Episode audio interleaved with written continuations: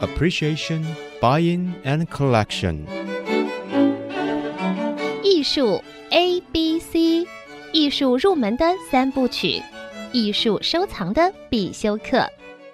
让您成为品味出众的艺术鉴赏达人。您的家成为风格独具的私人美术馆，实时与艺术之美对话。艺术 A B C，陆杰明主持。这里是 IC 之音逐客广播 FM 九七点五，你所收听的节目是艺术 A B C，我是陆杰明。那么上一回我们有聊到啊，就是梵谷早期素描啊的欣赏。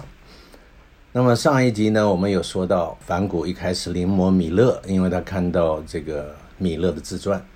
那么今天呢，这个还在疫情当中啊，所以大家要注意啊，戴口罩、勤洗手、少出门啊，顾好自己，顾好家人。哎，祝愿大家健康平安。这一回呢，我们就要继续聊啊，就是梵谷他这个到达埃登之后啊。他这个素描就画得非常的好啊，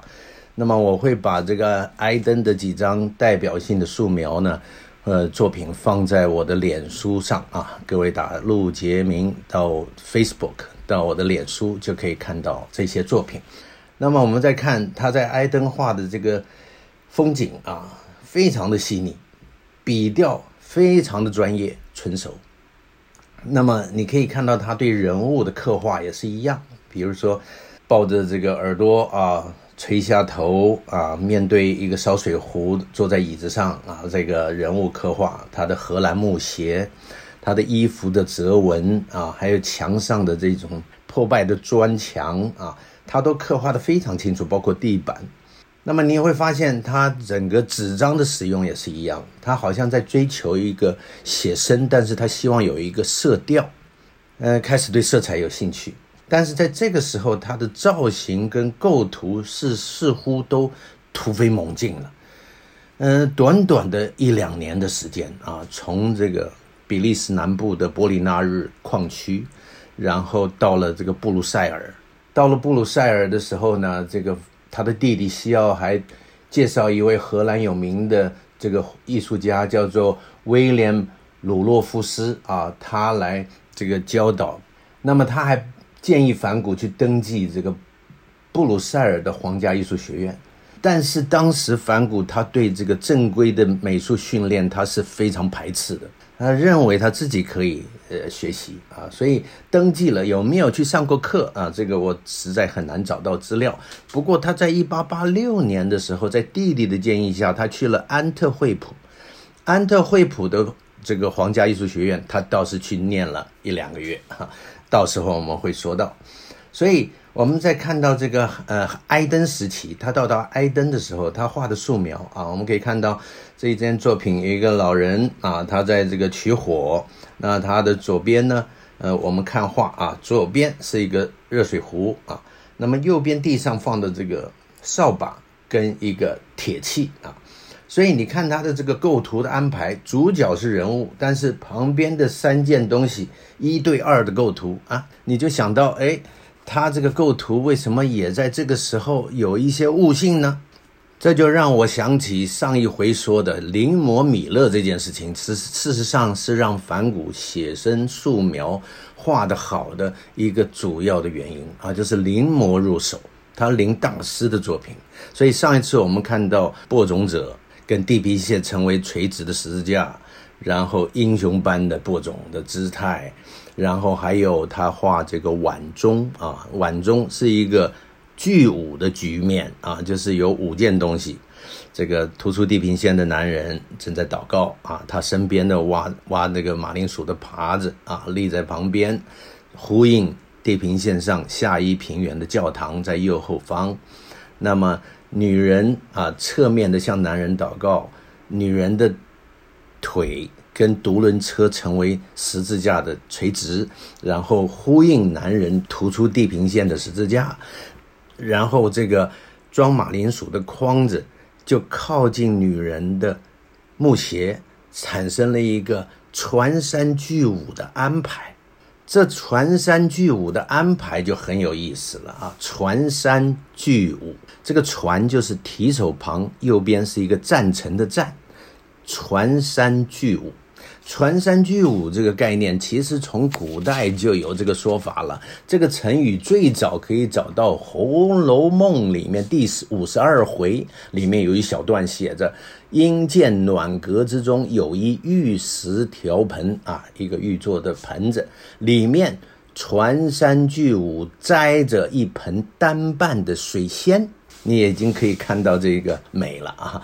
传三巨五就从《红楼梦》里面出来的，那么一直被使用，就是三个一群，五个一堆。那么梵谷在临摹米勒作品的时候，他一定有体会到这一点。晚钟就是巨舞的局面，十岁是米勒的精品啊，对吧？代表性的最重要的一件作品，十岁就是这传三的一个概念，对吧？整个画面的前方。有一个弯不下腰的老妇女在右边，还有两位妇女用心的、努力的弯着腰在地上捡麦穗。这么两个人靠在一起，一个人远一点，这就叫船山。所以这个很有意思啊，船山巨舞啊，船山巨舞其实就是一个构图的一个概念，也就是说，历代画家在。平凡的大自然当中寻找写生的题材的时候，他们都会发现穿山巨舞耐看的构图。你说奇妙吧？这个，比如说古人看到几棵松树长在那里，但是乱乱的，但是他会从里面采取五棵松穿插的放在他的画上。也就是说，艺术家在大自然里，平凡的大自然里看到。他不见得会把不入画的东西画进去，他会有取舍，所以他会总结一个构图平衡的概念，或者是结构啊安排。所以历代你可以看到很多东西方的绘画里面，不管是人物啦、果盘啦、瓶花啦、这个群组啦，还有这个山林里的树啦、山峰啦。呃，河里的船，这个天上的飞鸟，经常会看到船山巨无巧妙的构图，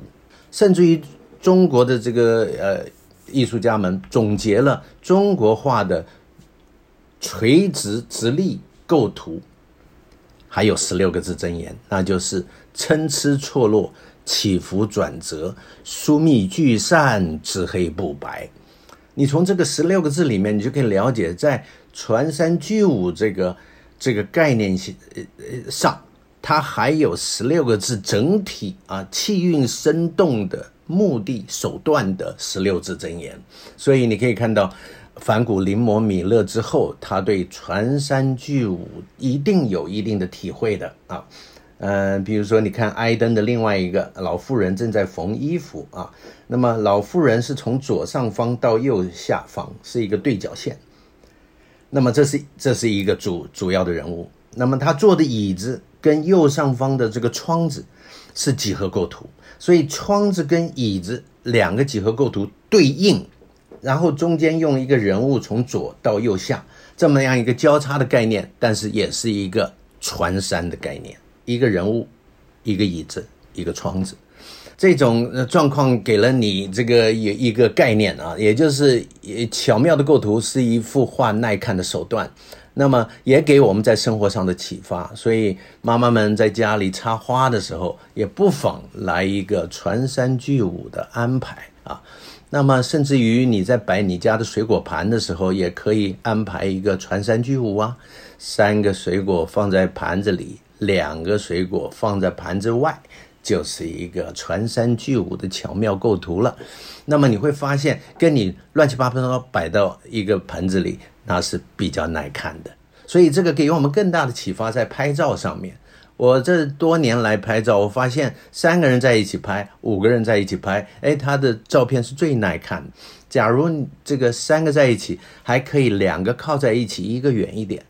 那么五个人在一起的时候，是三个人在一起，两个人稍微有一个距离，这个时候这张照片会是最耐看的，不妨您试试啊！传山巨舞的这个概念，所以梵谷从这个比利时南部一路啊画画，临摹米勒，一路到埃登，这么短的一两年时间，他竟然可以把这个呃这个素描画得这么精到，根本就是一个专业艺术家的一个展现。这个让人是很诧异的。我后来找到一个资料，就是他自己在一八八零年的时候，也就是说离开矿区到达布鲁塞尔的时候，他没有去登记布鲁塞尔皇家艺术学院，他去买了一本书啊，就叫《艺术家的自学手册》啊，那是一八八零年由查尔斯巴克印行的书啊。那么这本书他就。按照这个书的进度开始临摹啊其他作家的作品，然后画他自己的写生，画他自己的素描，呃，甚至于还画了石膏像啊。那么，所以这一路走来，跟他后来到埃登，持续到了海牙的这个素描有那么突飞猛进是非常有关系的。所以，梵谷的素描画得好，第一个就是自己自学跟临摹米勒的作品。那么至于其他的呃原因呢，我们休息一下，待会儿再回到艺术 ABC。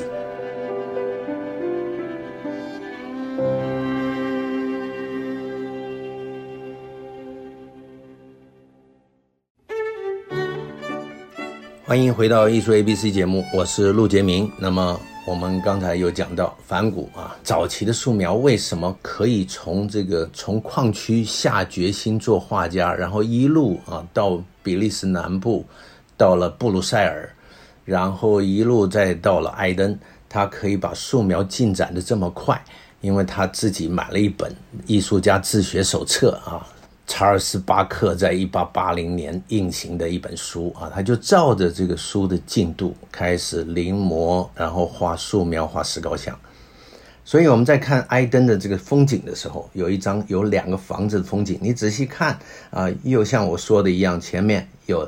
五个人啊，呃，这个。一个大房子前面蹲着两个人，然后站着的一个人啊，你假如放大看的话，这个可以看得很清楚。那么在房子的右边有两个正在工作的一个男人，一个女人，这是一家人啊，又是一个穿山巨物的感觉啊。那么另外一张，一个道路上两排的都是树啊，那么这个时间点应该是秋天啊，树叶大概掉的差不多了，嗯嗯，很奇怪的这种白杨树，然后。这个路上啊，你仔细放大一看，又是五个人啊。最前面最大的这个在扫地，然后延续下去穿山巨舞啊。所以我认为他在临摹的过程当中，他了解了构图的章法，他自己知道怎么样是耐看的，自己知道怎么样是耐看的。这也有两个原因，我们就要说到他画得好的第二跟第三个原因。第二个原因就是别忘了。他在十六岁到二十岁的时间，他在海牙的这个古柏画廊，他伯父开的画廊里见习，他做实习生，但是他负责的工作就是与这个其他艺术家、收藏家来往的信件，还有画廊之间的业务的信件。梵谷会五国语言啊，能说能写，所以他可以跟别人交流。帮助古柏画廊去做书信往来的业务，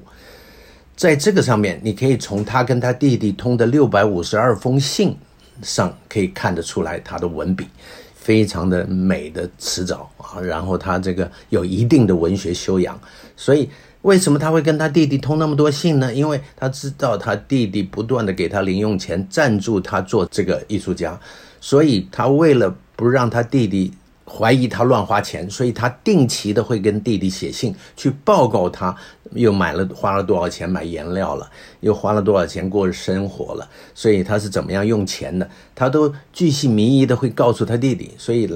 怕他弟弟认为他乱花钱，跟他弟弟来往，所以在画廊的四年见习的时间，其实他一边通信，我认为他也了解了艺术家是怎么回事儿。画廊是怎么是怎么经营，还有收藏家应该怎么收藏，他应该是非常清楚的。然后他表现的不错，后来被调到英国，做了两年啊，英国伦敦古柏画廊的这个在里面做工作，他已经渐渐的开始做业务的工作。他做业务的工作就开始产生的不顺了。为什么？因为他了解收藏的概念，他了解艺术创作的道理，所以他经常劝收藏家来了啊，富太太坐的马车来了啊，告诉他说：“哦，我这个墙壁是什么颜色的？我的沙发有多高？沙发旁上面右边有一个窗子。”所以我要在窗子旁边沙发上面挂一张我喜欢的风景画，我要挑一张风景画。这个时候，梵谷第一个就不不耐烦了，说：“是买画重要还是买家具重要？你是不是应该去买一张你喜欢喜欢的画，然后挂在家里再去配家具呢？”哈，这个这收藏家一听这个就怪怪的。然后再来就是说，你为什么要挂一张风景画呢？你应该去买一张好的人物画。在艺术圈里，人物画是最具艺术性的啊，因为梵谷他喜欢人物画哈、啊，所以他认为挂人物画。那那个富太太就会说：“你你真无聊了，我挂一张好看的风景多好啊！我挂一张我不认识的人在家里，我我我干什么？不了解啊，就是这这个，所以他在画廊多年的经验会造成他的跟客户业务产生问题，这个就反映他的个性。”他是非常执着、善良，但是不善于跟人打交道的。你可以想象，非常执着的人，非常主观的人，他很难为别人着想。他一直在劝，希望别人能够改变，去配合他自己的想法。所以，这个画廊工作的这段时间，其实他在艺术鉴赏方面的扎实训练已经造成了。因为他不可能只有在工作，他也去看博物馆、美术馆。他在海牙的时候，他一定没有错过莫里斯皇宫美术馆，对吧？他对德拉克拉瓦，他对林布兰、对维米尔一定有一定的认识，所以他对一张好画，一他对一张画好不好看这件事情，他已经有了定见。另外，第三点就是他执着的那股傻劲。那股憨厚、善良、直接的那股傻劲，下足笨功夫的人就需要这股傻劲。我们经常说，一个好的艺术家要成为大师，他有四个要素，那就是大天才、笨功夫、休养生、寿命长。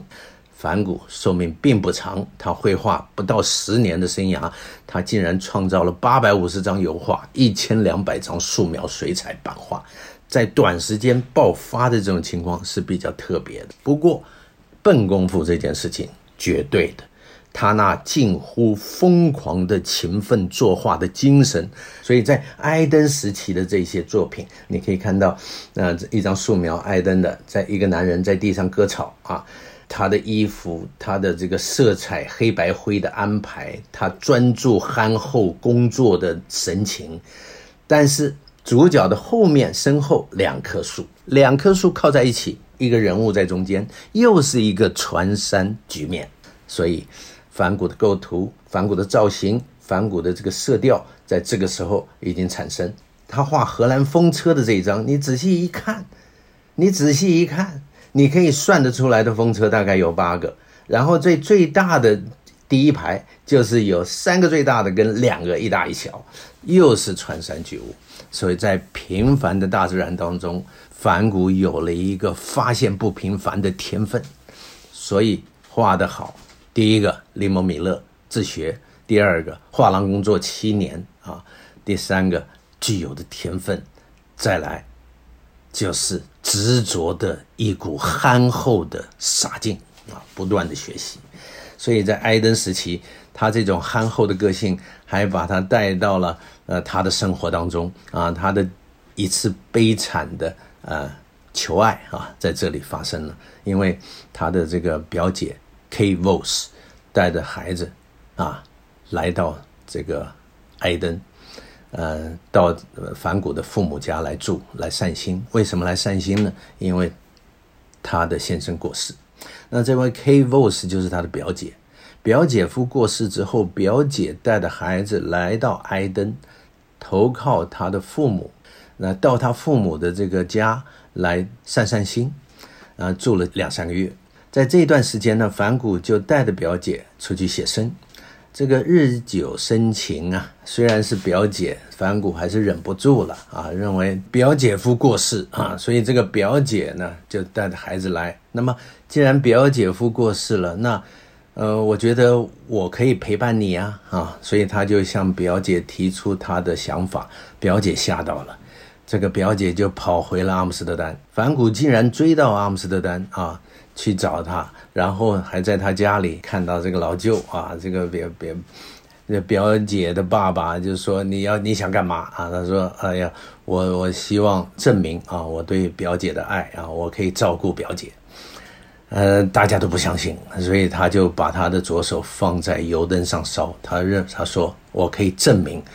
你们假如相信我可以跟他在一起。多久我就可以烧多久，结果这个老舅呢就就推开他啊，舅父推开他，把灯熄灭，说这个表姐已经离开了。他说他留下的话是 “No, no, never” 啊，绝对不可能的啊。所以他的一次打击，呃，就在这个爱登发生。二零一八年的三月，我也带着我的太太飞到阿姆斯特丹，然后我们租了一个车，然后我们还去了。探寻梵谷的足迹，还到了艾登。那么我们到了艾登的时候，在世纪广场上看到梵谷画的这些教堂啦，还有这些建筑物。然后到了艾登花园的时候，我就跟这个呃梵谷的雕像啊拍了张照。事实上，在艾登花园，我就想起了他跟表姐这段非常悲伤的这段